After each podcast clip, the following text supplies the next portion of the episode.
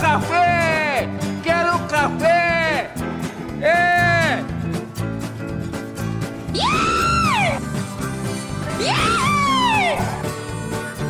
Isso aqui é uma porcaria! Que deselegante. Ai, ai! Desculpe! Bom dia, boa tarde, boa noite, querido ouvinte. Bom, eu sempre quis começar qualquer coisa falando isso, e já que aqui eu faço tudo, eu sou editor, redator, apresentador e idealizador, eu vou me dar esse direito. Eu sou Kleber França e já te digo, eu não tenho pretensão nenhuma em ser formal, ou muito menos cumprir um papel de jornalista imparcial. Eu vou trazer o fato e sim, dar a minha opinião. Não que a minha opinião valha de alguma coisa, mas eu vou usar esse canal aqui para também me expressar. E se eu trouxe o fato até aqui foi porque alguma coisa me incomodou. E se me incomodou, eu convido você também a pensar um pouco e se indignar comigo. Também dar risada, por que não? Se você não está conformado com algumas coisas que acontecem pelo mundo e pelo Brasil, arraste uma cadeira, peça um dedo de café, dois, três, pode trazer até uma garrafa e desfrute desse episódio até o final, porque agora vai começar a gritaria. Há cerca de um mês, o Magazine Luiza abriu inscrições de trainee exclusivo para pessoas negras. Isso causou indignação em uma parte de pessoas que chegaram até a declarar que isso seria racismo reverso.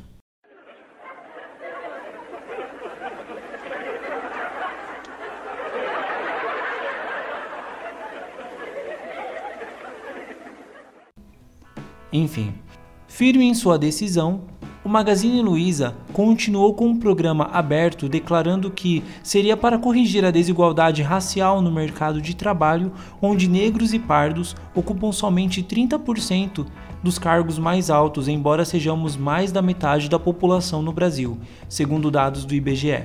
Depois de um mês, a cofundadora do Nubank, Cristina Junqueira, em entrevista ao programa da TV Cultura Roda Viva, ao ser perguntada sobre a contratação de minorias aos cargos mais altos do banco digital, declarou, aspas, Estamos procurando uma pessoa para ser a nossa líder global de diversidade e inclusão. Já faz algum tempo que a gente está buscando para várias posições. Inclusive, tem uma posição de vice-presidente de marketing para trabalhar comigo, que já estou há bastante tempo procurando e é difícil. Eu acho que recrutar no banco sempre foi difícil. Fecha aspas. Bom, agora eu quero deixar claro aqui que eu não sei se é no Bank ou no Bank. Eu vou deixar no Bank aqui. A jornalista Angélica Mari da Forbes Brasil então questiona se esse alto grau de exigência não pode ser uma barreira para minorias. Pergunta o que o banco estaria fazendo de ações efetivas para colocar mais negros na liderança. A executiva então responde que no banco existem vários cargos de difícil linguagem que poucas pessoas no Brasil conhecem a questão do lado analítico muito forte e ainda mais a exigência do inglês. Isso mesmo, a exigência do inglês. É óbvio que para um cargo de liderança de uma empresa do tamanho da Nubank tem que ter a exigência do inglês, mas a minha pergunta é: será que esse é um requisito que ela pergunta para as pessoas brancas que se candidatam às mesmas vagas? Mas você colocar isso como um empecilho de contratação de diversidade é você não ter mais desculpa no que você falar. Ao escutar esse trecho da entrevista, eu fiquei bastante incomodado porque quer dizer então que pelo fato de ser vagas para líderes negros, a empresa não consegue achar negros qualificados o bastante para a vaga? Ela não entrevistou nenhum no Brasil que tenha todos os requisitos? O que uma pessoa diversa então precisa ter para ser contratado pelo banco? Ser branco? Bom, logo mais adiante, ela ainda diz que não dá para nivelar por baixo e ela tenta contornar a situação, mas só piora. Ah, enfim. Depois da entrevista, a cofundadora declarou em seu LinkedIn, aspas, teve um trechinho do que eu falei lá que infelizmente não repercutiu tão bem. Eu queria dizer que falar de diversidade racial não é fácil. Não é fácil para ninguém, para a gente no Nubank. A gente está aqui para aprender, para ouvir. Muito a gente tem feito internamente para ouvir e externamente, criando esse diálogo. Infelizmente, o que eu falei eu queria pedir desculpas. Não me expressei da melhor maneira. É super importante a gente ter uma comunicação clara. Queria agradecer toda a repercussão, porque todo mundo tem que aprender e eu tenho. Fecha aspas. Declarou a sócia do Nubank no vídeo, que foi postado em seu LinkedIn, lembrando. Percebe que no início da notícia sobre o Magazine Luiza, a parcela da população que se indignou com o programa de trainee, aqui no caso do Nubank, silenciou de uma forma ensurdecedora? Logo depois dessas declarações no Twitter, ficou sendo um dos assuntos mais comentados durante um tempo, e inclusive muitas pessoas marcaram arrobas de pessoas negras qualificadas para ocupar um cargo no banco digital. E aí, Nubank? Vai abrir as contratações quando?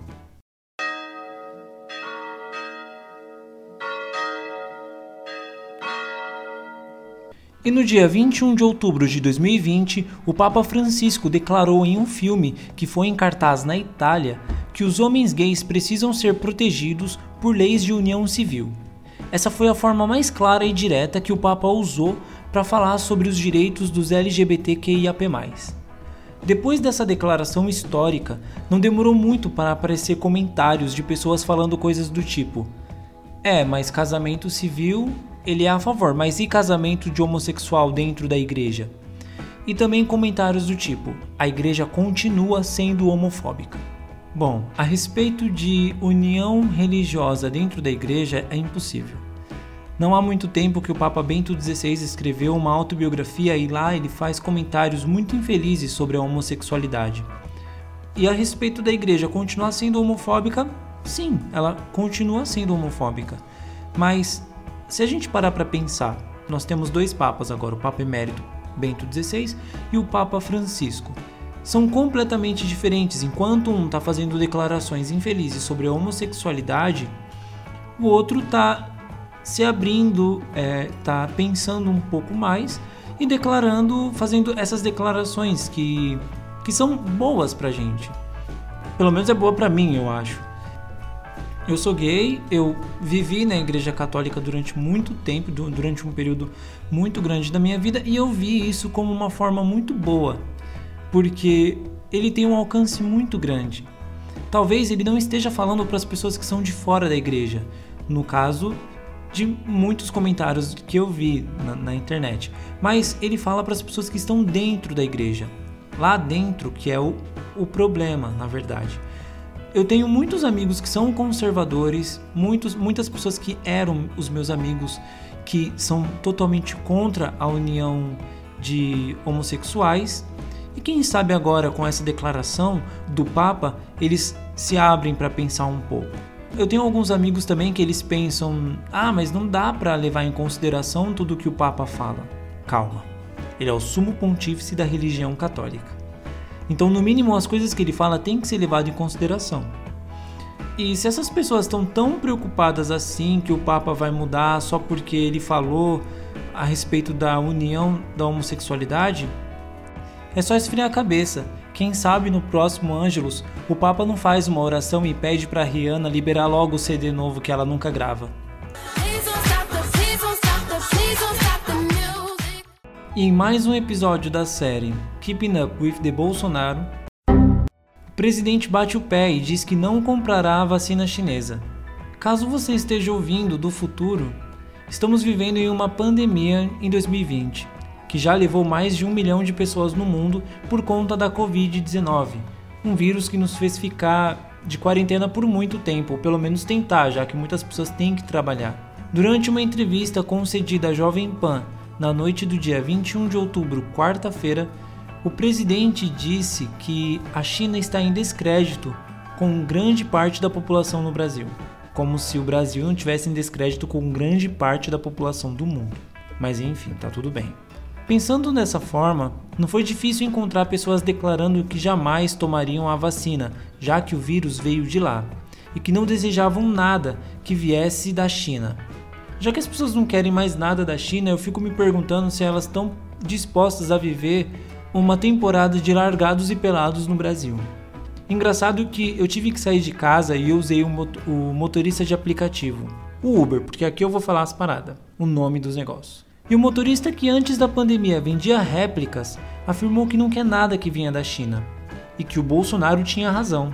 Aí eu pensei, cara, você vendia réplica? De onde que vinham essas réplicas? Aí ele disse, é, mas era réplica que eu não tomava como medicamento e tal.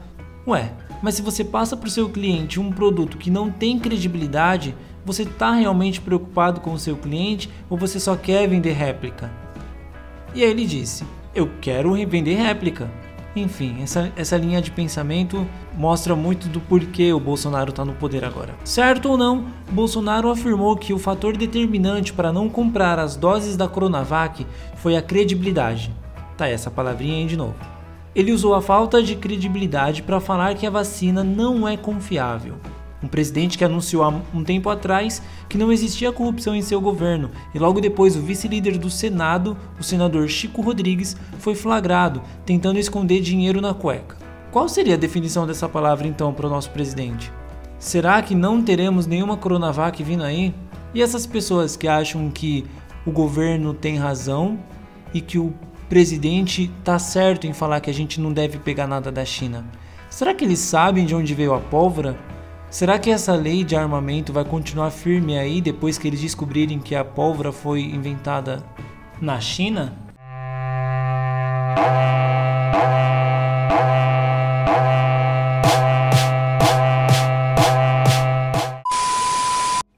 Veja bem, se você não surtou até agora com tudo isso que está se passando no Brasil e no mundo, você precisa se dar o um merecido valor. Meus parabéns. Eu quero aplausos. E para aliviar toda essa tensão, eu sempre vou trazer uma indicação de algo que eu assisti ou algum livro que eu li, ou então até mesmo alguma coisa aleatória. Agora não é uma coisa tão aleatória assim, mas é uma coisa muito boa que me aconteceu nessa semana, que foi ter descoberto, na verdade foi o lançamento, não descobri nada, foi o lançamento da música da Glória Groove, Tua Voz.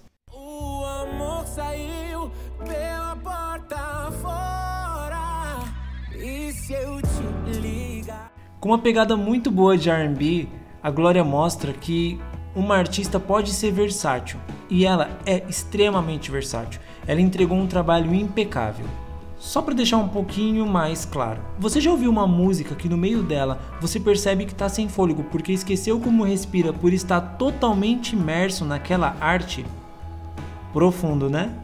Mas foi isso que aconteceu comigo. Glória Groove mais uma vez sendo incrível e mostrando o poder da drag brasileira, ela lançou essa música Tua Voz que já está disponível em todas as plataformas, junto com um clipe, está disponível no YouTube. Então, se apaixone, entre no mundo do R&B e taque stream na lenda. Glória Groove!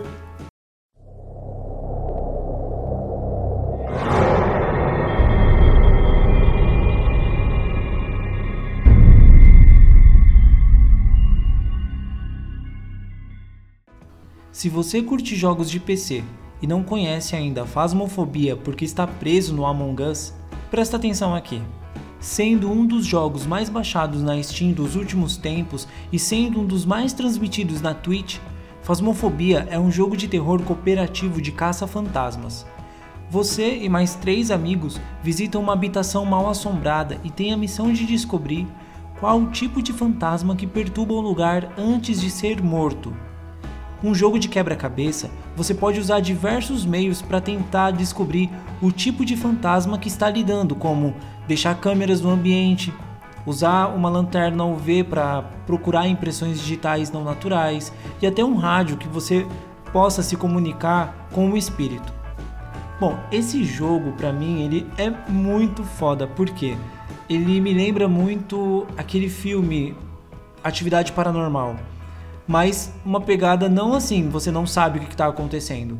Você é um contratado porque tem uma casa sendo mal assombrada, então você vai lá fazer a missão.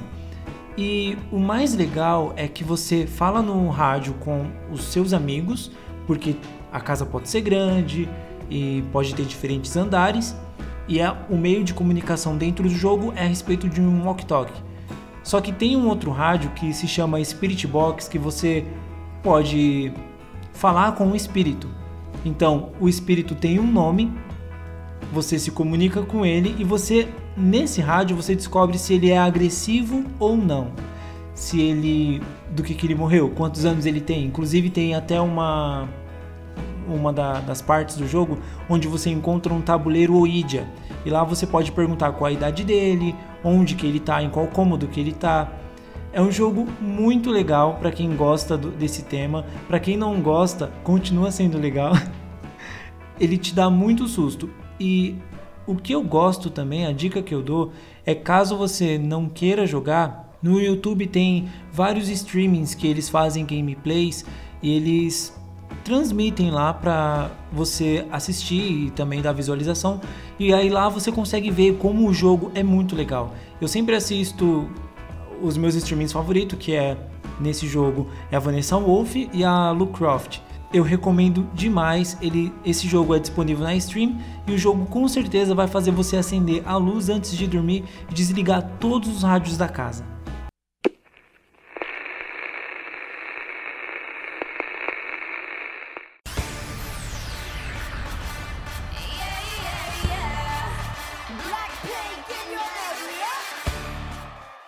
E para quem gosta de música, para ser mais exato, para quem gosta de K-pop, a outra indicação que eu faço é um documentário que foi lançado recentemente no Netflix, que é o Blackpink Light Up the Sky. Esse documentário vai mostrar de uma forma bem real a trajetória das quatro meninas que formam o grupo coreano Blackpink. Eu fiquei impressionado com a forma que foi abordado esse documentário, porque elas contaram muita coisa da sua época de trainee. Para quem não sabe, os artistas coreanos ficam em uma espécie de treinamento até serem escolhidas para formar um grupo musical.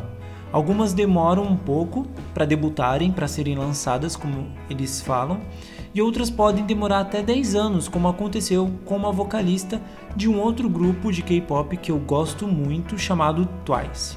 Esses alojamentos de trainee, digamos assim, eles são muito puxados. Tem alguns artistas que chegam a desistir antes mesmo de serem lançados para a indústria. E por mais que pareça cruel, é uma cultura para eles. Hoje em dia existe tantas bandas de K-pop que as pessoas não conseguem acompanhar de tão grande que está sendo que é o mercado lá. Embora pareça bem ruim, as meninas elas mostram um lado que elas realmente queriam. Então, Muitas delas elas falam que elas passaram por dificuldades, grandes dificuldades. Muitas não, não nasceram na Coreia, mas mesmo assim elas, mas mesmo assim elas lutaram para que elas tivessem a notoriedade que elas têm hoje. Então, mesmo que você não seja tão fã de K-pop, vale muito a pena conferir a trajetória delas e entender um pouco mais desse universo. Eu já gostava de Blackpink e agora eu tô obcecado. Inclusive, elas fizeram uma apresentação recente de Love Sick Girls no programa do Jimmy Kimmel, que está disponível no YouTube. Só falta agora aprender coreano para conseguir cantar todas as músicas. Mais cedo eu tinha dito a respeito da música da Gloria Groove. Então, depois que você ouvir a música da Gloria Groove, que é uma pegada R&B, nada te impede de mudar para o K-pop e, e, ouvir a música das meninas.